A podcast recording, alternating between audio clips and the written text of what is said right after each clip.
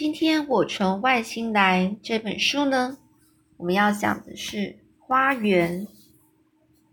我还记得自己回到了房间，坐在窗前的椅子上，凝视天上的星辰，心里一直想着，在那些遥远的星球上会不会有生命呢？我们这个地球是不是全宇宙唯一有生命的星球呢？当时我绝对是整间房子里唯一的一个人，确实有些无聊。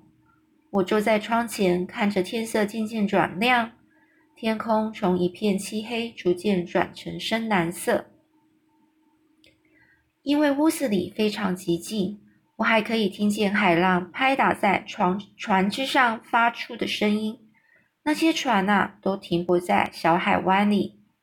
其实我并不是真的怕黑啊，因为只有我一开始拼太空船和登月艇，就会全心全意的想着外太空的事情。不过那时候却发生了一件事，让我跳了起来。一颗流星迅速的划过天际，仿佛直接掉在我眼前的花园里。我曾经听说过，每当天空中有一颗流星陨落，陨落的意思就是说从流星掉下来，就表示有一个小生命又诞生了。现在我弟弟要出生了，这颗流星是不是他呢？我只记得我看到一颗流星，心里想着即将来到能世的弟弟，所以我也不知道到底发生了什么事。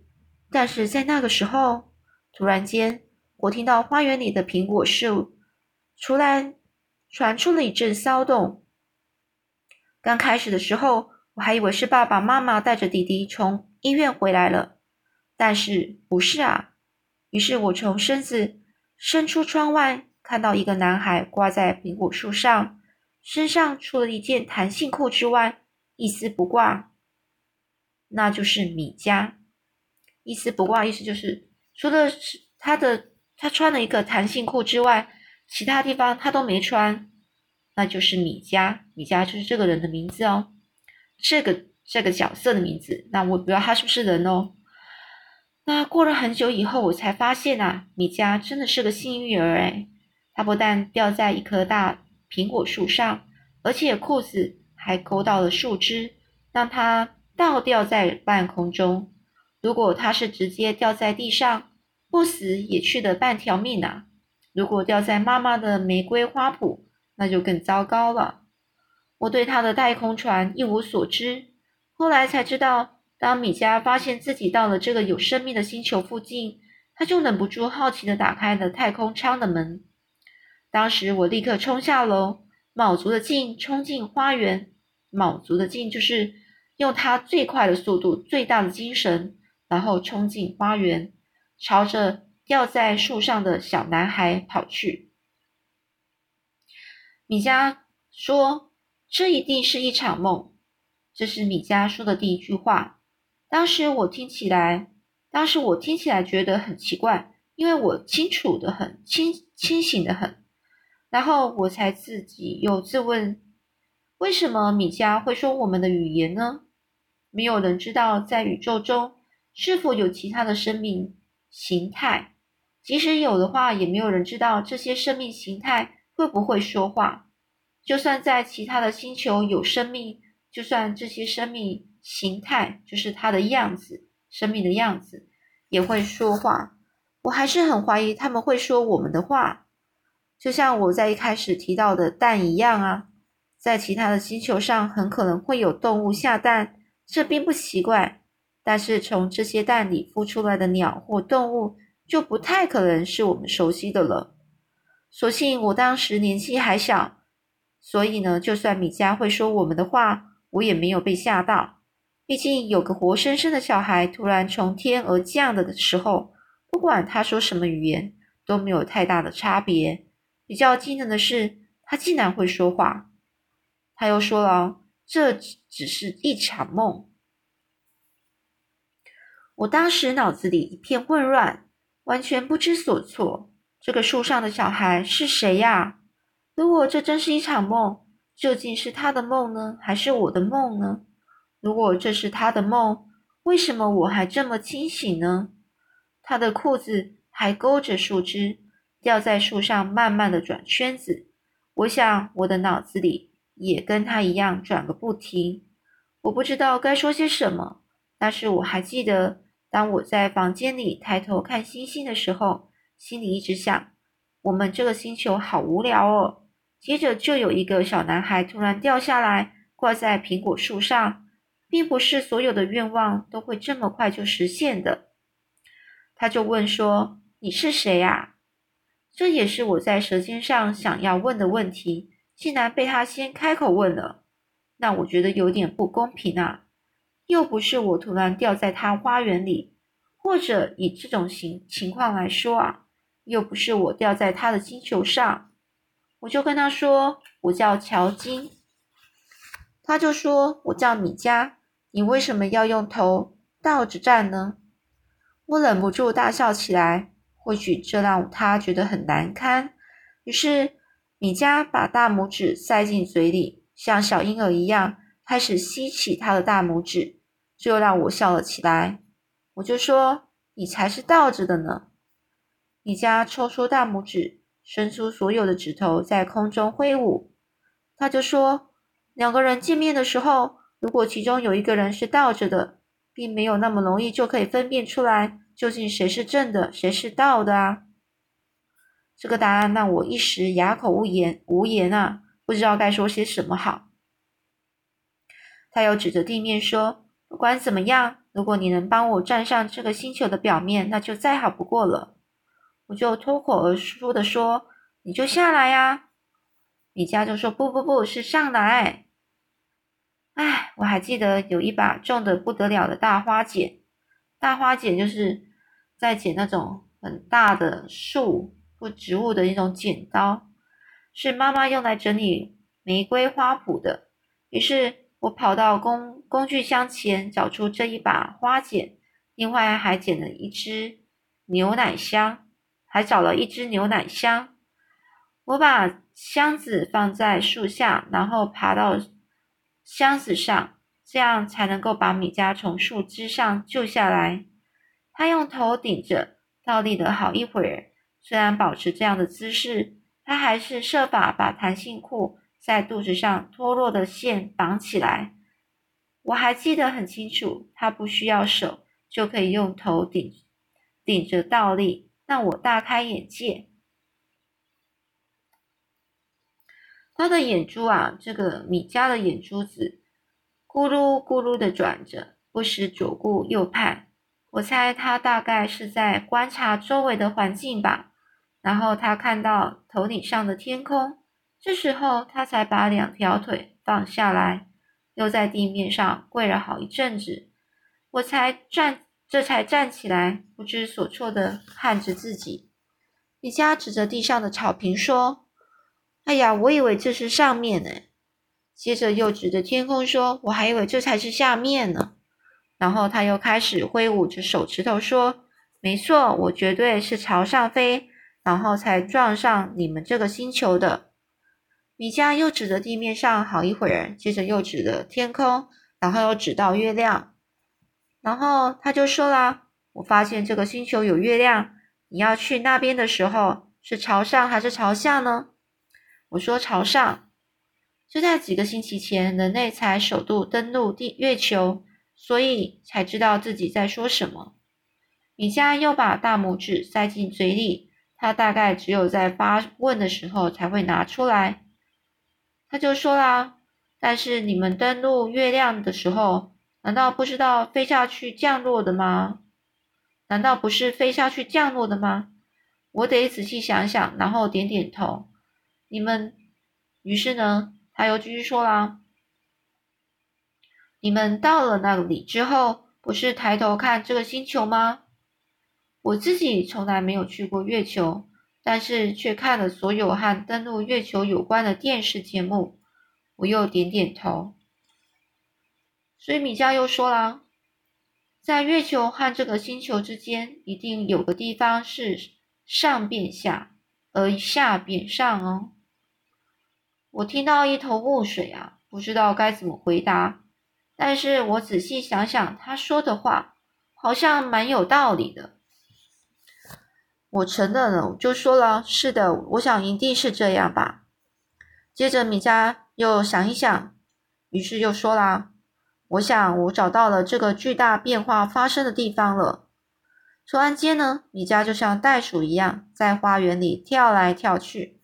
刚开始的时候只是轻轻跳一下，后来就奋力一蹬，跳得半天高。米迦就说：“这个星球没有那么大嘛。”他又说怪话了。难道他能够跳到足以看到整个地球的高度吗？于是米迦就解释说：“我是说，这里的地心引力没有那么大。你看，我在这里跳的高度是我在自己星球上的两倍高。如果你到了我们那个星球，可能连跳都跳不起来呢。”他这段话不禁让我想到，他只不过是来自一个引力比较大的星球，就可以跳得比我高。这不是很不公平吗？米迦试验过地心引力之后，立刻趴下，手脚着地检查起地上的草。他就先闻了一闻，然后闻起一撮青草，放进嘴里。不过他很显然不喜欢这个味道，因为他立刻就吐了出来。我就说那个不好吃啊。米迦呢？又嚼了几口青草，然后又吐了出来。这时候我觉得很过意不去，因为米迦他从另外一个星球千里迢迢的来到这里来，经过了好几个月，好几个月，现在已经很饿了。于是我跑到苹果树下，从地上挑了一颗最漂亮的苹果。我觉得我应该代表这个星球上的所有生物，向他表达热忱的欢迎。我把青苹果递给他，说：“你可以吃这个苹果啊。”这好像是米迦第一次看到苹果。他呢，先拿起来闻一闻，然后鼓起勇气咬了一口。米迦大口大口的吃着苹果，嗯嗯。我就问说：“你喜欢吗？”米迦深深的一鞠躬。哎，我想知道别人第一次吃苹果的滋味，所以我开口问啊：“你觉得味道如何呢？”这米迦又一直鞠躬，我就问啊，你为什么一直鞠躬啊？米迦又鞠躬了，这让我更困惑了，只有更着急的问，你为什么一直鞠躬呢？这下子轮到他百思不解了。我想米迦自己也不知道究竟应该再一次鞠躬呢，还是应该回答问题呢？于是呢，米迦就开始解释啦。在我们那里啊，如果别人问了一个我们不知道该如何回答的问题，我们就以鞠躬作答。问题越深越难解，鞠躬的角度就越深。这大概是我这辈子听过最怪异的习俗了。我实在是不知道要如何用鞠躬来回答问题耶。于是我就问啊，那么你们如何跟别人打招呼呢？米迦就说啊，我们就尽尽量想个聪明的问题呀。我就问啊，为什么啊？于是呢，米迦先是一鞠躬，因为我又问了一个问题，接着又说，我们尽量想出一个聪明的问题，让对方鞠躬啊。这个答案真让我大开眼界啊，忍不住深深的一鞠躬。等我抬起头来的时候，发现米迦又在吸吮。吸他吸着他的大拇指，然后过了好久才拿出来。米迦又问啊，这口气几乎有点像吵架。他就问啊，你为什么鞠躬？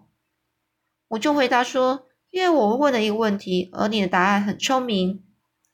接着米迦他就扯开嗓门，用清晰的语调说了一句话，这句话我一辈子都不会忘记。他就说啦，任何答案都不值得你鞠躬。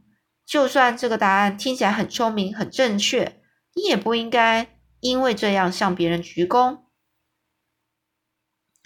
于是我很快的点点头，但是立刻就后悔了，因为米迦很可能又会误认为我是为了他刚才的答案在鞠躬。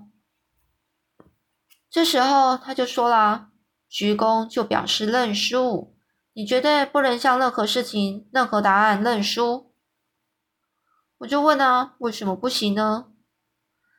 米迦就说：“因为答案永远是在你身后延伸的那条路，只有问题才能够指引你眼前的道路。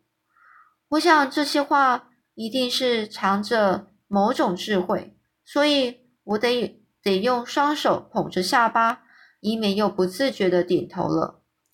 太阳升起，又带来崭新的一天。米迦拉着我的衣服，兴奋地指着红色的太阳光环。他就问了：“那个星星叫什么呢？”我说：“那是独一无二的太阳。”米迦呢，伸出双手，每个指头都打得开开的，说了：“每个太阳都是一个星球，所有的星球都是太阳，唯一的差别只是，并非，并不是所有的星球都有行星绕着它运行。”所有任何人都不能称为那个星球为独一无二的太阳。这句话非常深奥吧？我再念一次哦。他说：“每个太阳啊，都是一个星球，所有的星球都是太阳，唯一的差别就是，不是所有的星球都有行星绕着它运行。所有任何人啊，不能够称呼那个星球。”为独一无二的太阳，我想米迦说的没错，因为也搜寻了谷 Google，想说想搜寻孤长，这因此也搜也搜索孤长，想说点聪明话。这这句话有点不太懂。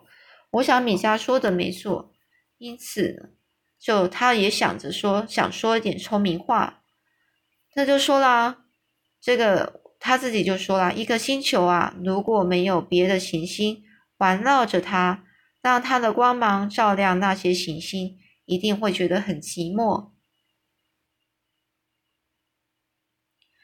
啊，这是米迦说的没错，因此他也想说点什么。然后呢，所以这句话是米迦说的。他说，一个星球如果没有别的行星绕环绕着它，那它的光芒照亮那些行星，一定会觉得寂寞。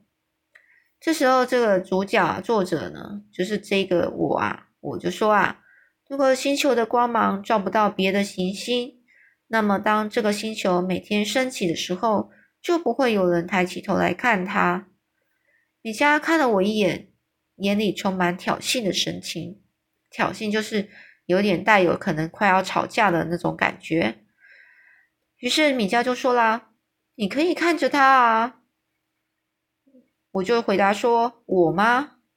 他就点了这个米迦就点了两次头。他就说啦：“当这个寂寞的星球在每天晚上升起的时候，你就可以好好的看着它。”刚开始的时候，我还是不能够理解他这句话的意思。于是呢，米迦又继续说啦：“晚上的月色，夜色越黑。”我们在天空上能看到的太阳就越多，在白天就只能看到自己的那个太阳。这就是我第一次遇见米迦的情景。当他在沉思的时候，就会开始吸着他的大拇指；当他想要解释什么问题的时候，他就会挥指挥舞着他的手指头。只要我问了聪明的问题，他就会鞠躬；而我回答问题的时候，他也会专心聆听着，看看是否从我的答案中找出其他的问题。当时我并不知道他是个小精灵，能够改变这个阴霾沉郁的天气。直到我接到一通电话。嗯，好。所以呢，这个故事后面又是什么发展呢？我们下次再说喽。